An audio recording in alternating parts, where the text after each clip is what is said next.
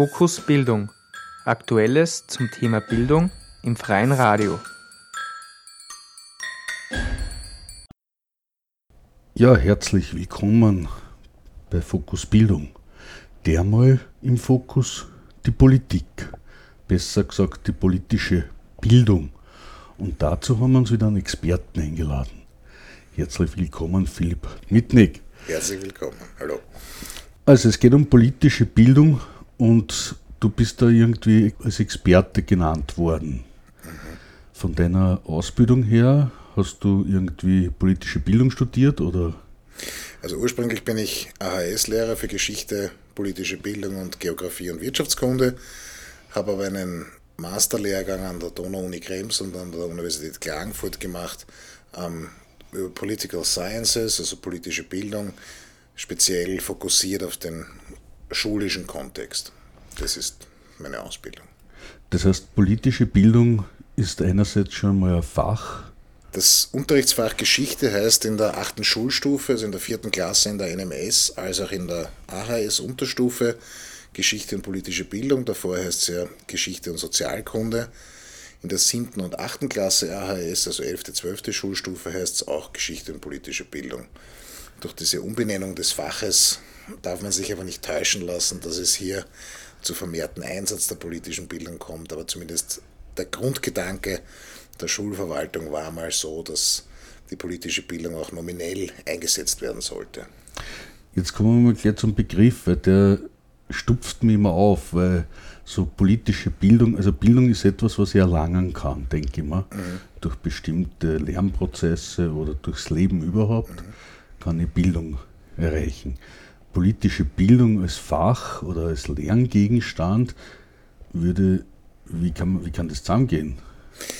Also wir gehen davon aus, dass politische Bildung im Unterschied zur Politikwissenschaft durchaus sehr, sehr gut erlernt werden kann. Also die Absicht dahinter ist, dass man Schülerinnen und Schüler ähm, vor politische Probleme stellt. Das muss nicht immer nur der IS, Islamischer Staat oder große, weite Themen sein, sondern in der politischen Bildung ist vor allem relevant die, jene Probleme, die aus einem politischen Umfeld stammen, die ähm, mit dem Alltags- und Lebensweltbezug der Schülerinnen und Schüler zu tun hat. Also die Erhöhung der Fahrscheinpreise ist aus Sicht der politischen Bildung ein ebenso vollwertiges politisches Thema wie Demokratietheorien. Ja, also wir gehen davon aus, dass wir nicht politische Bildung und Politik erlernen können, sondern wir gehen davon aus, dass wir einen Grundstock an Interesse bei Schülerinnen und Schülern legen können, ähm, dass sie sich in weiterer Zukunft ihres Lebens durchaus auch für politische Bildung und vor allem für politische Inhalte interessieren können. Also es geht auf der einen Seite um Wissensvermittlung, um Faktenvermittlung, Sachwissen. Sehr viel weniger eigentlich. Also wir natürlich sollten Schülerinnen und Schüler mit 14 in etwa wissen, was eine Demokratie ausmacht. Sie sollten in etwa wissen, was Grund- und Freiheitsrechte sind. Ähm, es sollte aber keine Lehr-Lernvermittlung stattfinden, dass der Lehrer oder die Lehrerin vorne steht und den Schülern das Leben erklärt, so wie diese bildungsbürgerliche Vorstellung des 19. Jahrhunderts, sondern wir wollen ausgehend von Texten, ausgehend von Fotografien, ausgehend von Karikaturen Schülerinnen anregen, über politisches Zusammenleben in einer Gesellschaft nachdenken zu können. Wichtig ist eben, dass es in der politischen Bildung in den meisten Fällen kein richtig und kein falsch gibt. Ja, also es ist eben kein klassischer Wissenserwerb, so wie in der Mathematik, da gibt es, wenn es eine Rechnung gibt, in vielen Fällen nur eine richtige Lösung. In der politischen Bildung gibt es oft viele richtige Lösungen, die uns vielleicht nicht alle schmecken und die uns nicht alle gefallen. Wenn nun Schülerinnen sich zum Beispiel als Sympathisanten rechte Ideologien zeigen, aber das ist eine in der Demokratie vertretene Meinung und die ist daher auch so zu akzeptieren. Also es geht einfach um politisches Erleben und Leben und mhm. Hinterfragen. Und äh, in, dem, in dem Zusammenhang kann man überhaupt unpolitisch sein? Geht das überhaupt?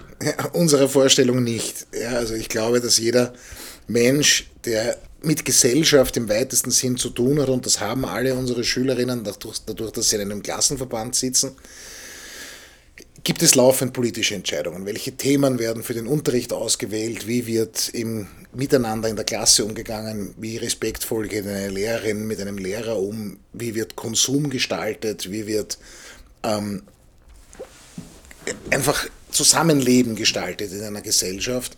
Und davon bin ich überzeugt, dass ein unpolitischer Mensch in der Auffassung, wie die politische Bildung in sieht, gar nicht möglich ist, weil alle Menschen ob unpolitisch oder nicht, ein Interesse daran haben, zumindest für sich gut zu leben.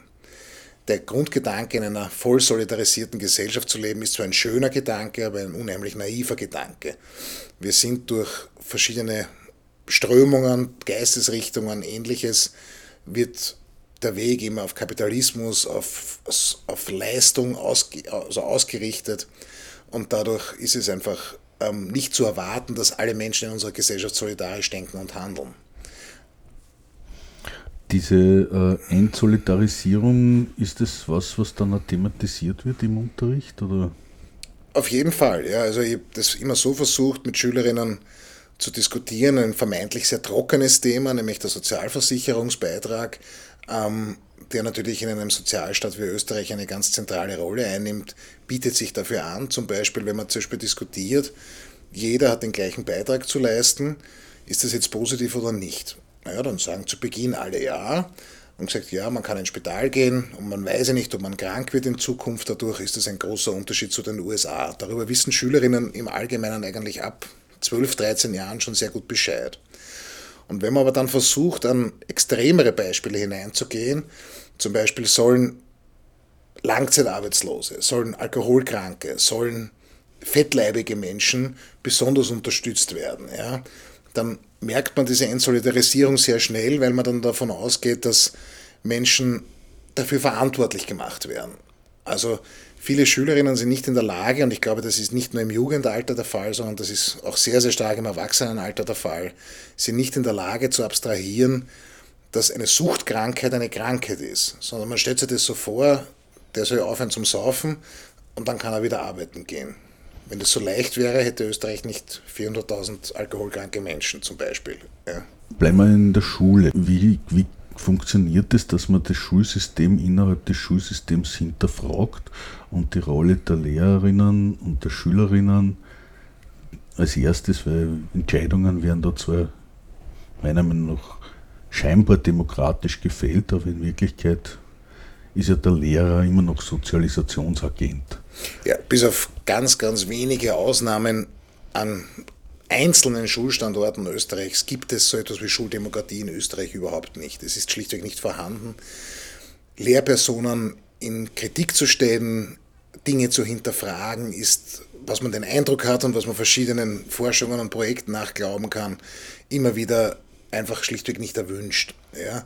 Die politische Bildung geht aber davon aus, dass wir im eigenen anfangen müssen, also von einem ganz kleinen Rahmen bis hin zu einem vielleicht irgendwann einmal ganz großen Rahmen. Und wenn man, wenn Schülerinnen und Schüler es sich nicht trauen, aufgrund von Unterdrückung, aus Angst, Lehrerinnen und Lehrer auch zu kritisieren, dann kann man sich schon an der Nase nehmen und weiß, dass man eigentlich relativ viel falsch gemacht hat, weil viele Kolleginnen und ich sage nicht alle, sondern sagen wir einige Kolleginnen immer noch davon ausgehen, dass die reine Wissensvermittlung der zentrale Aspekt der Schule ist. Und ich glaube, dass, wenn wir vorher über Bildung gesprochen haben, ähm, im 21. Jahrhundert einfach anders ausschauen muss als die reiche Bürgerelitenschule des 19. Jahrhunderts. Da sind wir sehr schnell bei Haltungen, die man vermittelt. Haltungen zu dem, wie die Welt rundherum ist zu Fakten, die man mitkriegt, äh, Haltungen, die aber auch die Lehrerinnen haben in der, und er, erlangen durch ihre Sozialisation. Mhm. Jetzt können die Lehrerinnen ja nicht viel anders sein als durchschnittlich die Haltung der Bevölkerung insgesamt da ist, weil die mhm. Lehrerinnen sind ja auch Teil der Bevölkerung. Und äh, wenn man jetzt davon ausgeht, dass, sage ich jetzt einmal, ein relativ hoher Prozentsatz in Österreich rechts- oder rechtspopulistische Parteien wählen, dann kann man auch davon ausgehen, dass ein relativ hoher Prozentsatz bei Lehrerinnen eine solche Haltung hat. Ist das irgendwo nachvollziehbar oder? Also Wir haben jetzt gerade mit Sora und mit der Arbeiterkammer Wien eine sehr große Studie durchgeführt über das Bild der politischen Bildung von Lehrerinnen und Lehrern. Das Neue an dieser Studie war das Gesamte aus der Lehrerperspektive. Also wir haben hunderte Lehrerinnen und Lehrer aus der Volksschule, aus der NMS und der AHS befragt, wie sie denn zur politischen Bildung stehen. Und anhand von Vergleichsergebnissen wissen wir, dass die Auffassung zu einem Politikverständnis etwas höher ist als in der Gesamtbevölkerung. Aber wenn wir davon ausgehen, dass die Lehrer. Was ist mit höher gemeint? Entschuldige. Um vier bis fünf Prozentpunkte. Ähm, ähm, na, was heißt, die Haltung ist höher? Das heißt, es gibt eine die, die Haltung zu demokratischen Werten, die Haltung zu Grundrechten. Die Befürwortung von. Die Befürworter der Demokratie, ähm, über die Unverhältnismäßigkeit, über Grundrechte okay. zu diskutieren, solche Geschichten. Ähm, wir hätten erwartet, dass aufgrund wir schon bei Lehrerinnen und Lehrern schon von so etwas wie der vermeintlichen Bildungselite sprechen können, dieser Abstand zur Gesamtpopulation doch sehr viel größer gewesen wäre. Also das, was du vorher gesagt hast, sie sind Teil der Gesamtbevölkerung, das stimmt. Wir wissen aus Wahlanalysen, dass der Anteil der Lehrerinnen, die zum Beispiel der rechtspopulistischen oder rechtsextremen Partei FPÖ ähm, zustimmen, ein sehr geringer ist im Geschäft der Lehrerinnen und der Lehrer, was ich zumindest als sehr erfreulich halte. Nichtsdestotrotz sind Themen wie Alltagsrassismen oder Vorverurteilungen und Stereotype auch in Lehrerkreisen ähm, sehr, sehr stark verbreitet natürlich. Es ist ja immer noch äh, nicht widerlegt, dass dieselbe Schularbeit ganz unterschiedlich beurteilt wird, je nachdem, wie das Foto des beiliegenden Schülers, der Schülerin aussieht. Mhm. Da schneiden ja die Mädchen wesentlich besser ab als die Jungs, schon alleine durch, durch das Geschlecht oder das Foto. Mhm. Also die Vorurteile sind ja immer da und jetzt ist halt diese, diese, sind ja diese Lehrerinnen auch Entscheidungsträger in dem Selektionsprozess Schule gleichzeitig. Äh, ist das nicht eine teuflische Kombination? Es ist eine furchtbare Kombination und ich glaube, dass diese Willkür, die vielen Schülerinnen gegenüber ausgesetzt sind, ein absolut untragbarer Zustand ist, weil Lehrerinnen und Lehrer nicht nur über gute Noten entscheiden, sondern über die Zukunft von Kindern entscheiden. Und das halte ich für einen untragbaren Zustand. Es wird in der Schulrealität kaum anders möglich sein, weil zum Beispiel bei Notenvergabe es nicht für jeden Schüler eine zweite, dritte Expertenmeinung geben wird können. Ähm, nichtsdestotrotz ist eine gewisse Transparenz an Notenvergabe, glaube ich, ein Schlüssel, dass Schülerinnen und Schüler ähm, sich gerecht behandelt fühlen. Also, die, also in meiner Tätigkeit als Lehrer habe ich festgehalten, dass wenn Schülerinnen und Schüler, die bei der Reifeprüfung durchgefallen sind, was leider auch vorgekommen ist bei mir, die sind zu mir gekommen und haben sich entschuldigt. Ich habe gesagt, wieso entschuldigst du dich? Es tut mir leid, dass du das nicht geschafft hast. Ich habe gesagt, nein, ich habe nicht genug gelernt. Und die haben zumindest das auch, ganz egal, ob sie mich wollten oder ob sie mich nicht wollten, sie hatten den Eindruck, ähm, dass es ein gerechtes Verfahren war. Und ich verwende das bewusst jetzt diesen Begriff. Ich glaube, dass Ungerechtigkeiten Schülerinnen sehr, sehr sauer aufstoßen und zu Recht sehr, sehr sauer aufstoßen. Ist, sind das so Maßnahmen wie die Zentralmatura etwas oder ist das eine Scheinobjektivierung? Ich bin als einer der ganz wenigen Lehrer kein Gegner der teilzentralen Matura, weil die zentrale Vorgabe ist ja nur grundsätzlich in, der, in den schriftlichen Schularbeitsfächern. Ähm, das Problem an der ganzen Geschichte ist, dass die Schularbeiten und die Maturaaufgaben dann in Zukunft ja trotzdem wieder von den Lehrerinnen ver äh, verbessert werden. Das heißt, dieser Handlungsspielraum ist ja nach wie vor gegeben. Andererseits und dann zumindest einem teilobjektivierten Beurteilungsraster, der zu beachten ist, und das ist grundsätzlich, glaube ich, ein Weg in die richtige Richtung. Ich bin alles andere als ein ähm, Befehlsempfänger des Ministeriums glaube aber, dass eine gewisse Form der Objektivierung eine absolute Notwendigkeit hat, um diese Transparenz zu schaffen. Ob das wirklich der ausreichende am Punkt ist, bin ich mir relativ sicher, dass er das nicht ist. Ich will ja jetzt die Zeit eh nicht vergeuden mit einer Zentralmatura-Diskussion. Danke. du hast vorhin angesprochen, ihr habt eine größere Studie gemacht und das eine Ergebnis ist sozusagen, dass eine geringe, höhere äh, Zustimmung zur Demokratie ist bei den Lehrerinnen. Was gibt es da noch sonst an äh, Ergebnissen, die vielleicht interessant wären? Das Hauptergebnis war eigentlich, was wir in dieser Form so nicht erwartet haben, dass viele Lehrerinnen und Lehrer sich als Grundweg un unpolitisch sehen.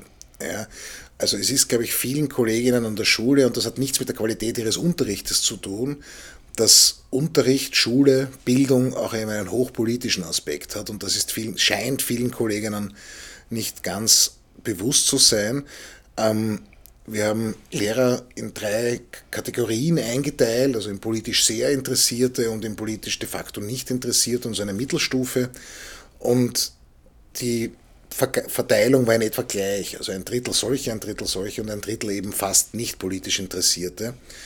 Ähm, und das ist insofern interessant, weil die politische Sozialisation weder hier an der BH noch an den Universitäten erlernt werden kann, sondern das muss unserer Auffassung nach einfach im schulischen Unterricht, dem unter Anführungszeichen niemand entfliehen kann, einfach passieren. Und der Tod der politischen Bildung ist das, was wir als Institutionenkunde bezeichnen. Das heißt, wir lernen, wie viele Abgeordnete es im Nationalrat gibt, wie viele Kammern ähm, es im ÖAB oder in ähnlichen Institutionen gibt oder in, ähm, in anderen Institutionen. Und das ist ganz, ganz schlecht. Es ist deshalb schlecht, weil sich Jugendliche dafür gar nicht interessieren können. Es interessiert sich niemand für den Aufbau von Institutionen. Wenn außer er arbeitet da drinnen. Oder? Außer er arbeitet da drinnen. oder er ja. hat mit ihnen zu tun. Ne? Er hat mit ihnen zu tun. Und wenn wir aber davon ausgehen, dass wenn wir die Wirtschaftskammer zum Beispiel ähm, näher kennenlernen wollen, können wir das auch so machen, dass zum Beispiel zwei, drei Kernfragen, als Beispiel zum Beispiel die Vermögensteuer, ähm, wo ja die Wirtschaftskammer eine gespaltene Meinung hat, was ganz lustig ist. Die Wirtschaftskammer sagt nicht vorneweg, wir wollen keine Vermögensteuern, sondern es ist die Art und Weise wie. Und die politische Vertretung, die ÖVP, die dieser Wirtschaftskammer nahe steht, sagt aber, Vermögensteuern sind leistungsfeindlich. Ja? Also da gibt es eine Differenz. Es ist ja interessant, dass es jetzt äh, eine der Initiativen zur Reformierung des Bildungswesens äh, ausgerechnet aus der Industriellen Vereinigung kommt. Ja, die Industriellen Vereinigung hat schon vor drei oder vier Jahren ein Schulkonzept mit ähnlichen Forderungen wie, die, ähnlichen wie die Bildungsallianz, die ja schon viel, viel früher Genau, ja. Also ich muss ganz ehrlich sagen, es wird jetzt darüber diskutiert, ob der Schuleintritt mit fünf vielleicht doch nicht zu früh ist man versucht bewusst, und nur, dass ich nicht falsch verstanden werde, meine Nähe zur industriellen Vereinigung ist sehr, sehr begrenzt. Ja. Aber die Vorschläge, die da gemacht wurden, sind hochgradig spannend. Sie sind aus verschiedenen Schulsystemen der Welt vor allem aus jenen Schulsystemen der Welt zusammengetragen, die sehr gut funktionieren. Und damit meine ich nicht das südkoreanische Schulsystem, wo die Schüler fertig gemacht werden, Tag für Tag, damit sie ordentlich pauken und lernen können, sondern die skandinavischen, die norddeutschen, aber auch zum Beispiel Schulsysteme wie Estland oder Lettland, die durchaus interessante Inhalte haben. Und ich habe bald die Gefahr, dass dieser Vorschlag wieder versanden wird, so wie viel, so wie 15 andere Vorschläge versanden wird. Das Problem ja ist, dass wir in einer Gesellschaft leben, die zwar nicht unpolitisch ist, aber nicht in einem hohen Maße politisch sozialisiert wurde und dadurch lasst man sich alles gefallen auf gut Deutsch. Und das ist ein Riesenproblem. Wir wissen, dass dieses Bildungssystem, wie wir es jetzt haben, nicht funktioniert. Ja, wir haben viel zu viele Aussteiger, wir haben viel zu viele ähm, Abbrecher, wir haben viel zu viele Leute, die keine höherwertige Schulbildung erreichen. Wir haben einen Prozentanteil von, glaube ich, 17 oder 18 Prozent ähm, jungen Menschen in Österreich, die nicht einmal den Pflichtschulabschluss erreichen. Das müssten Warnsignale sein, die wirklich ähm, ernst genommen werden und nicht zu so sagen, nein, unser Schulsystem ist eh gut. Jetzt hängt es meiner Meinung nach schon auch mit der Diskussionskultur, die man hat in einem Land zusammen oder der Streitkultur. Äh, Österreich ist mehr oder weniger dafür bekannt, dass es eher sozialpartnerschaftliche Lösungen sucht wo lang um einen heißen Brei herumgeredet wird, um sich dann gegenseitig zu blockieren. Gibt es zu wenig äh, aus deiner Sicht Streitkultur? Lernt, kann man das so lernen in der Schule? Ja, das ist ein ganz großes, Problem, ganz großes Problemfeld in der politischen Bildung. Ähm, wir lernen in der Methodenkompetenz den richtigen Umgang voneinander in politischen Zusammenhängen, das unterscheidet sich doch sehr deutlich von dem sozialen Lernen, wo es um allgemeine Parameter geht. In der Methodenkompetenz sollte ähm, Streitkultur zum Beispiel erlernt werden und ein wichtiger Faktor der Methodenkompetenz ist zum Beispiel die Perspektive anderer einnehmen.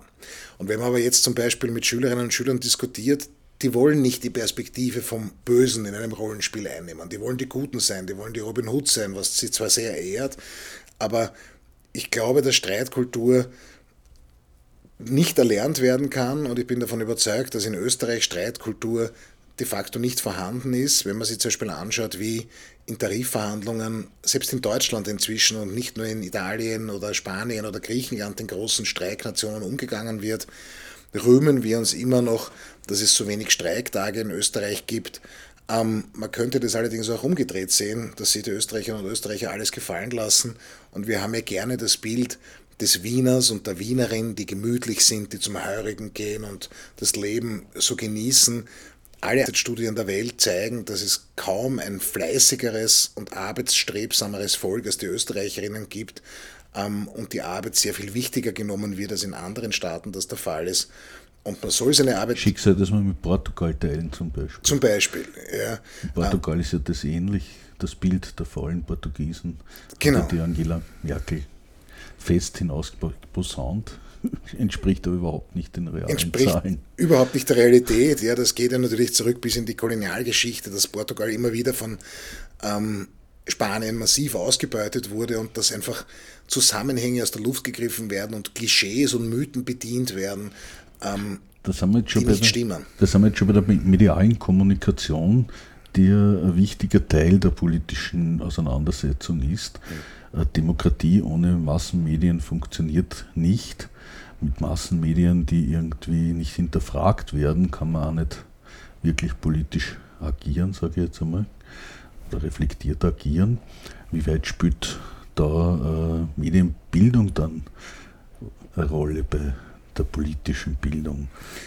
Die, also Peter Filzmeier, einer der führenden Politologen, hat bezeichnet Österreich immer wieder als Mediendemokratie und das trifft natürlich nicht nur auf Österreich zu, sondern auf alle sogenannten westlichen Demokratien, was dieser Begriff auch immer heißen soll. Ähm, ich halte es für schlichtweg fahrlässig und unverhältnismäßig, dass ähm, Schülerinnen und Schüler im Hinblick auf Medien nicht oder nur sehr wenig geschult werden. Medien bestimmen, das ist keine Neuigkeit, das ist in den letzten 20 Jahren so, ähm, bestimmen unser alltägliches Leben, sie bestimmen den Werbekonsum, sie bestimmen unser Sportverhalten, sie bestimmen schlichtweg alles. Jetzt könnte man dagegen sein und sagen, Medien sind böse und schlecht. Das bringt nur niemandem etwas, sondern man müsste Schülerinnen und Schüler dazu bringen, dass sie seriös, kritisch und unvoreingenommen an Medien herantreten. Das heißt noch lange nicht, dass alles, was in der Heute oder in der Österreich steht, per se falsch ist.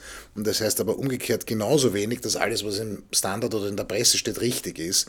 Das heißt, der Zugang, ein kritischer Zugang zu Medien ist müsste mit Sicherheit eines der ganz zentralsten Interessen der politischen Bildung Sofern sein. Sofern Zeitungen überhaupt noch gelesen werden. Sofern Zeitungen gelesen werden, ich glaube, dass das Format der Zeitung nicht das wirklich Entscheidende ist, sondern ich glaube, dass die Journalisten im Printmedium als auch in der Online-Version ja die gleichen sind und das lesen die Schülerinnen und Schüler schon. Ich glaube nicht, dass es sehr, sehr viele Schülerinnen gibt, vor allem in der NMS, die sagen, ich lese mir mal heute News im Standard durch.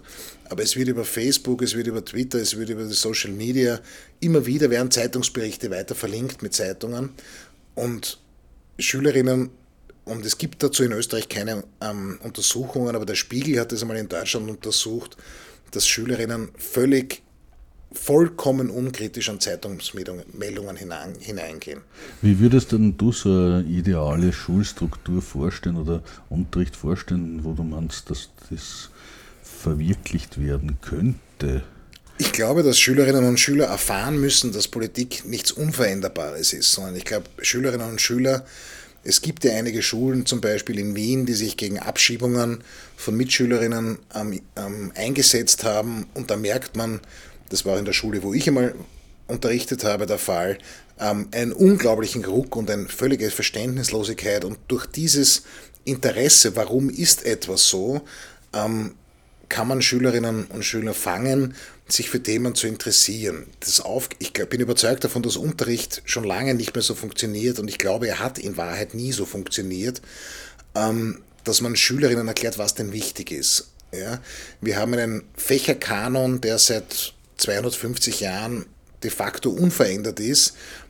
Es müsste in der Autonomie von Schulen zum Beispiel liegen, Fächer wie zum Beispiel Medienkunde, politische Bildung, oder eine seriöse und ernst gemeinte Kunstvermittlung oder Kunsterziehung ähm, in ihren Curriculas oder Stundenplänen unterzubringen, ähm, um hier sich wirklich Schwerpunkte zu setzen, um dann auch wirklich Schülerinnen hinzubekommen, wo man sagen kann, okay, wir bieten etwas an, wofür sich unsere Schülerinnen vielleicht interessieren. Der Tod der politischen Bildung ist, wir lesen einen Artikel, der Lehrer gibt den Schülerinnen und Schülern seine Meinung dazu ab, die Schülerinnen dürfen vier bis fünf Minuten mitdiskutieren und dann wird nie wieder über dieses Thema gesprochen. So etwas brauchen wir nicht, weil es nicht nachhaltig ist. Wenn wir aber mit Schülerinnen so etwas wie eine, Diskus eine ernst gemeinte Diskussionskultur, die respektvoll gelebt wird, umsetzen können, glaube ich sehr wohl, dass das etwas bringt. Ich glaube, es wird sich viel zu häufig in Österreich auf die Schulstruktur ausgeredet und sagen, wir können ja nicht mit 50 Minuten Einheiten und ähnliches. Österreichs Lehrpläne sind Rahmenlehrpläne, das heißt, es gibt überhaupt keine Vorgaben, wann was umzusetzen ist. Die Sprachfächer sind da natürlich etwas ausgenommen, aber in Geschichte, in Geografie, in der Oberstufe, dann in Psychologie, Philosophie gibt es eine unglaubliche Wahlfreiheit für Themen, für Methoden, für Diskussionen. Ich habe mit, mit Christoph hat, äh, darüber diskutiert, die haben in der Walz, die, das äh, Schule halt in Oberstufen in Wien, die hätten die Möglichkeit gehabt, Öffentlich, Öffentlichkeitsrecht zu kriegen und gleichzeitig eben auch Noten dann zu vergeben und so weiter und damit die Prüfungen zu machen, während sie jetzt extern zu einer Prüfung, Externistenprüfung gehen müssen mit den Kindern. Und der hat erzählt, also sie haben das lang diskutiert und dann sind sie draufgekommen, dass sie ungefähr in einer Drittel der Zeit den Stoff mit den Kindern erarbeiten können, den sie für die Externistenprüfung brauchen und die restliche Zeit dann wirklich tatsächlich freigestalten können nach den Interessen, die in der Lerngruppe vorhanden sind. Und gleichzeitig haben sie die Schere hinausgekriegt, dass die Leute, die die Kinder betreuen beim Lernen, gleichzeitig auch die sind, die dann die Henkersmahlzeit verabreichen mhm. müssen und die Noten vergeben, was eine ganz andere pädagogische Rolle ermöglicht für die Lehrerinnen. Erscheinen da solche Überlegungen im Sinne dessen, dass man dann tatsächlich politisch entscheiden kann in der Klasse, was man tut, für sinnvoll oder? Das halte ich für wahnsinnig sinnvoll, weil es ist natürlich eine Diskussion, nicht so zu denken, dass der Schüler oder die Schülerin herangeht und sagt, ich möchte jetzt nichts lernen, sondern Schülerinnen und Schüler, und davon gehen wir aus, haben Interessen. Und wenn die aufgegriffen werden, wird gelernt. Ähm, es gibt immer wieder diese Sprüche, ähm, der Lehrer ist nicht mehr ähm, Frontsoldat, wie das heute eine Wissenschaftlerin, ich habe den Namen leider vergessen, in der Wiener Zeitung ausgedrückt hat, sondern Lerncoach und Lernbegleiter. Dann gibt es wieder ähm, Denker wie den Altrichter von der Philosophie, die sagen, das ist ein totaler Blödsinn, wir brauchen keine Lernbegleiter, wir brauchen ein klassisches Lehrerinnenbild. Also diese Diskussion ist sehr, sehr lange und sehr, sehr schwierig zu beurteilen. Ich bin aber davon überzeugt, wenn wir jetzt rein aus Sicht der Politik und der Polit des politischen Lernens und des politischen Erlernens ähm, agieren müssen, kann es keine starre und steife Struktur geben, sondern dann muss Schülerinnen und Schüler Partizipation einerseits erlernt werden, aber andererseits auch ernst genommen werden. Und das hat sehr viel weniger mit der Auswahl der Themen zu tun, weil ich habe in allen meinen Stunden, und das mache ich bis heute hier in der BH, die Schülerinnen und jetzt Studierenden gefragt, was hättet ihr denn gern für Themen durch? Da kommt ganz selten etwas. Aber man merkt in der Diskussion, und jeder, der lange in der Klasse gestanden hat, weiß das ja, ähm, wir wissen ja, dass es Diskussionen gibt, die dann aufflammern, die dann und dann nicht zu so sagen, ich kann jetzt hier nicht weiter diskutieren, weil ich ähm, muss mit meinem Stoff durchkommen. Das ist der Tod jedes Diskussionsprozesses und das darf einfach nicht passieren. Das ist ein schönes Schlusswort. Der Tod jedes Diskussionsprozesses wäre die, das Ende der politischen Bildung. äh, danke fürs Gespräch und äh, vielleicht haben wir wieder mal Zeit, einen spezielleren Aspekt der politischen Bildung zu diskutieren. Sehr gerne. Danke für das Gespräch.